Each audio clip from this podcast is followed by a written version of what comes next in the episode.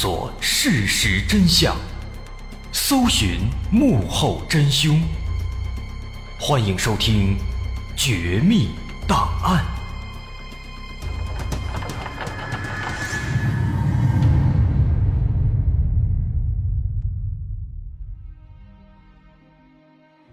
还原事实，探索真相。欢迎来到今天的《绝密档案》，我是大文。在一九九七年十一月的一天，美国德克萨斯州圣安东尼奥的大街上，突然出现了一名衣衫不整、神色慌张的男子。这名男子一边疯狂地往前跑，一边大喊着：“有人要杀我！这一切真的是太可怕了。”但奇怪的是，在这名男子的背后，并没有人在追他，也不像是有什么危险要发生。那么这名男子从哪儿来？他到底在害怕什么呢？这一切还要从1997年的西班牙开始说起。1997年10月7号晚上11点多，在西班牙的安达卢西亚自治区哈恩省的利纳雷斯镇，警局里突然传来了一阵急促的电话铃声。报案的是一名男子，他说自己在一个电话亭里。发现了一名无家可归的十五六岁的男孩。接到报案，警方赶紧开车来到了电话亭附近，果然发现有一个身穿黑色外套、戴着一顶鸭舌帽的男孩正躲在电话亭里。但奇怪的是，刚才报案的男子已经不在现场了。警方没多想，心想那个男子打完电话以后应该就直接走了。于是，警方走上前来询问这个男孩的情况，但这个男孩看起来既害怕又紧张，浑身哆哆嗦嗦，就跟警方说自己是十六岁，然后就缩在一边不说话了。在进行了一段时间的安抚之后，男孩迟疑的上了警车，被带到了警局。然而，警察们此时根本不会想到，眼前这个男孩，其实他并非是无家可归。他也根本不是什么十六岁的年纪，他的真实身份其实是一位说谎的冒充者。至于怎么冒充，是什么冒充者，他为什么要这样，咱慢慢来说。就说当时这男孩被接回警局之后，无论警方怎么问，怎么跟他沟通，这男孩始终是低着头，一言不发，就在那儿坐着，看起来很惶恐。但因为当地的警方有规定，不能让未成年人在警局里过夜，所以一般来讲，如果遇到这样的情况，遇到这样的无家可归的孩子，那么警方只能先把他们送到当地的儿童庇护中心。在儿童庇护中心，孩子们可以享受到免费的食物和住宿，直到有人来接他们。但是来到这个地方，不代表一切就能够一劳永逸了。因为庇护中心的目的主要还是为了帮助孩子，帮他们找到亲生父母，所以说，仅仅是在被找到之前，他们可以暂时在这住。因此，每当有男孩进来，工作人员们首先要对他们进行调查和询问，要问清他们的名字，要知道他们来自什么地方，等等等等。但奇怪的是，无论工作人员怎么跟男孩沟通。这男孩始终是闭口不说。没办法了，大伙一看这情况，心想这孩子肯定受到惊吓了，没法过多的说话。于是警方只能采集他的指纹，希望通过数据比对来确认他的身份。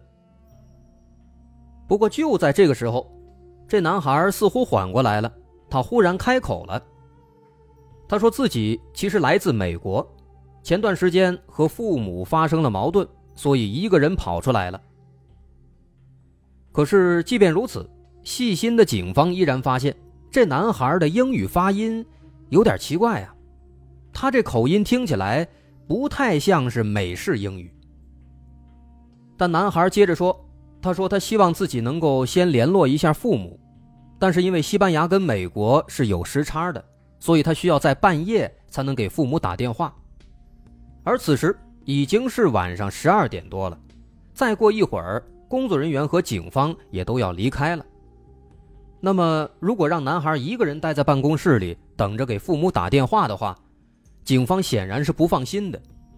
可是面对男孩的一再坚持，再加上办公室里也不会有什么危险，因此最终他们也答应了。之后过了一个小时，警方和工作人员全部都离开了，办公室里只剩下了男孩一个人。此时，他终于摘下帽子，脱掉了厚重的外套，露出了真面目。原来，这个人的真实名字叫做弗雷德里奇·布尔丹。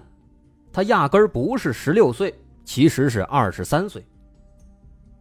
都说可怜之人必有可恨之处，其实相对的，可恨之人往往也有着可怜的过去。就比如布尔丹，他的过去其实就挺惨的。她是一个法国女人和一个阿尔及利亚的男人生下的孩子，在她五岁的时候，父母就把她抛弃了，把她扔在了一个医院的楼梯间，所以她从小就过着流浪的生活。那为了生存下去，孩子没有什么一技之长，于是他从小就学会了骗人。他经常靠着自己精湛的演技，冒充各种不同身份的人来实施诈骗。而在这之前，其实他已经冒充了十几个人了。比如，他冒充过一夜之间落魄街头的年轻百万富翁，还冒充过口才很好的演讲家。还冒充过专门给老虎治病的江湖术士，等等等等。不过在这其中，他最最擅长扮演的还是父母双亡或是被抛弃的孤苦少年，因为他自己可以本色出演，而且这样的角色往往能够更加的引起人们的同情，而同时也能够以此为契机进到这些儿童庇护中心，在里面白吃白喝。因此，在过去的十几年里，他的足迹已经遍布了欧美大陆的十几个城市，欺骗了无数人。因此，可以说，在骗人的方面，他已经是非常娴熟了。在来到西班牙之前，布尔丹刚刚从英国的一个儿童庇护中心里溜出来，然后这才跑到了西班牙。来到西班牙之后，他就冒充一位当地男子给警局打电话。说自己在电话亭里发现了一个流浪的男孩，就这样自己自导自演了这么一出双簧，成功的让警方发现了自己。那么接下来，他本以为能够顺顺利利的在庇护所里混上一段时间，白吃白喝，然后再安全的逃走。但其实他万万没想到，这一次迎接他的，却是一场噩梦。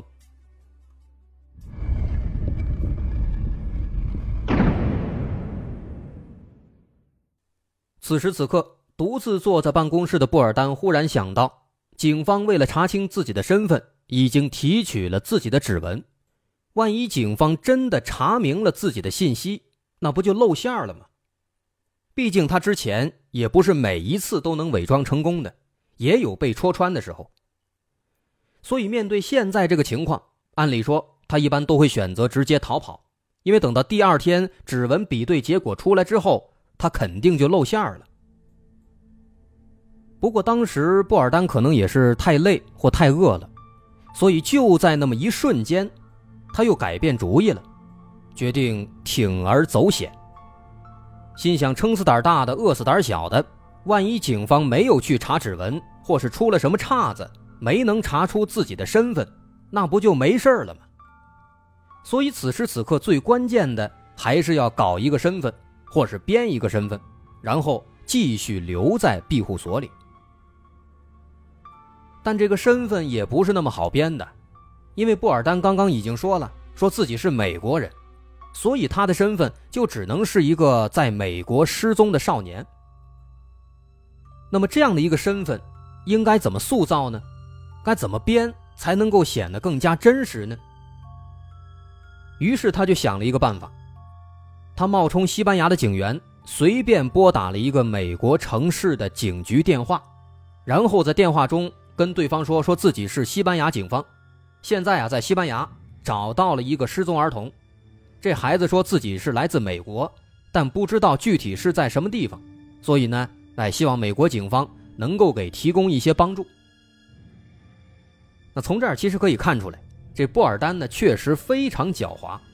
他想通过这样的方式，哎，骗出来一个失踪儿童的信息，然后自己去冒充那个孩子。但是当时呢，因为布尔丹他提供的这个信息啊太过笼统啊，光知道在美国，具体在哪儿不知道，也没有什么外貌特征的描述，所以美国警方那边也没什么办法。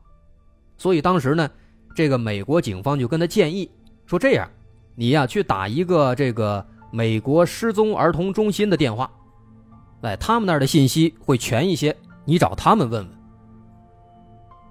于是布尔丹就打给了美国失踪儿童中心，在电话里面，他故技重施，说自己这儿找到了一个美国儿童，年龄大概十六七，然后他根据自己的样貌，非常模糊地形容了一下这个所谓的。失踪儿童他是长什么样子？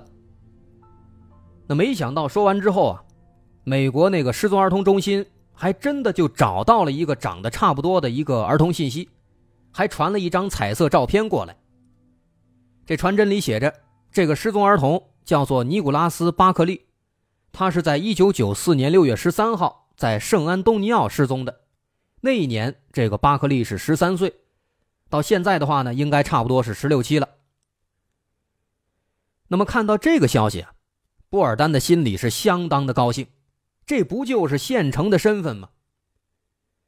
但是啊，当他仔细一看这个巴克利的照片的时候，他又高兴不起来了。为什么呢？这个照片里的巴克利啊，他是金发碧眼，在身上呢还有一个纹身，但是布尔丹自己却是黑头发、褐色眼睛，就算傻子看了都知道，这肯定不是一个人啊。那这可怎么办呢？在那思考了半天，布尔丹认为现在自己已经没有别的机会了，总不可能再给美国打一个电话吧？那肯定就被人识破了。更何况现在这个巴克利的照片只有自己看到了，现场又没有别人，那只要自己一口咬定，说自己就是巴克利，那应该也没什么问题。于是布尔丹最终决定。还是用这个巴克利的身份。不过呢，他认为自己这计划天衣无缝，接下来哎可以安心的在庇护所里面混吃混喝了。但实际上之后发生的事情却完全超出了他的想象。怎么回事呢？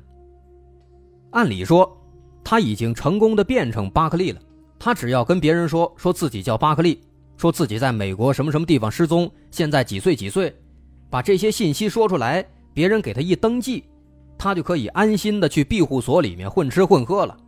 假如哪一天自己要被发现了，那时候自己再逃跑，再去寻找下一个城市，这一直都是他的惯用伎俩。这布尔丹呢，当时他是越想越得意，心想自己简直是个天才啊。那可能当时啊，也是确实太高兴了，他想把这个谎言编得更加完美一点。于是呢，当时他想也没想，稀里糊涂的又拿起了电话，再次打给了美国的失踪儿童中心。然后呢，十分肯定的跟对方说：“说我这儿是西班牙警方，我经过这个照片比对啊，发现我们这儿发现的这个孩子确实就是那个1994年失踪的巴克利。”那美国那边一听非常高兴，跟布尔丹说：“说这样太好了，我们呢也会在第一时间联系。”巴克利的家人说：“布尔丹当时他本来美滋滋的听着电话呢，结果一听到这一句，他立马就慌了，心想：这要是被他家人知道了，那自己不就露馅了吗？这电话这根本就不该打呀。”不过呢，这布尔丹啊，确实是狡猾，他很快冷静了下来，然后呢，心生一计，在电话当中说：“说那个这样。”因为这个巴克利啊，现在就在当地的庇护所当中，警方对他已经进行了询问，但是这孩子看起来有点精神恍惚，不太正常，啊，他也记不起来自己叫什么了，而且这孩子身上看起来，哎，有很多这个明显的被殴打的痕迹，很可能是因为遭到了暴力或者过度的惊吓，导致他得了失忆症。我们建议呢，哎，先留在这儿进行治疗，过段时间，等这个治的差不多了。咱们再沟通，再叫这个孩子父母来把他接走。那对方一听，哎，感觉这个办法也可以，然后呢，双方就挂了。挂了电话之后，这布尔丹的心情总算是平静下来了。他心里边也暗自懊悔，心想刚才压根就不该往回打呀，这身份拿到不就完了吗？不过还好，现在啊让自己给圆回来了，他还是很高兴的。但是啊，我们要说的是，其实布尔丹他并不知道，美国那边其实在第二天就告诉了巴克利的家人。并且把布尔丹在电话里说的一五一十的都跟巴克利的家人进行了交代。而巴克利的家人在得知失踪多年的孩子终于被找到之后，心急如焚的决定立刻前往西班牙去一探究竟。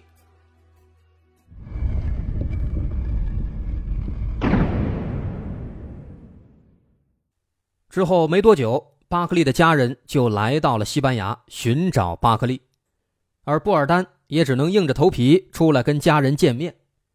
此时他的心里是一片懊恼，心想这回肯定完了，给人认出来，没准还得坐牢。不过呀，让布尔丹感到奇怪的是，巴克利的家人的反应跟他想象当中是完全不一样。在见到布尔丹之后，家人赶紧冲过来，紧紧地抱住了布尔丹。一把鼻涕一把泪的诉说心中的思念。这布尔丹被紧紧的抱在怀里，整个人都傻了，心想：这幸福来的太突然了，怎么没认出来呢？他的大脑开始快速的思考，心想自己明明跟巴克利是一点不一样啊，那为什么他没有说呢？难道说这一家人都是傻子吗？而且不仅如此，很快。巴克利的家人就把他接回了美国，布尔丹就以巴克利的身份跟着一家人幸福的生活在了一起。但这一切都是布尔丹万万没有想到的。那这到底是怎么回事呢？为什么家人在见到他之后没有分辨出来他不是真正的巴克利呢？布尔丹到美国之后又经历了什么？他最终能够成功脱身，最终的结局？又是什么样的呢？我们要说的是这件事儿啊，的确很有意思，而且其中的反转有很多。大家稍安勿躁，咱们稍后下节来揭晓答案。好，我是大碗。如果你喜欢，欢迎关注我的微信公众号，在微信搜索“大碗说故事”，点击关注即可。那么咱们稍后下节再见。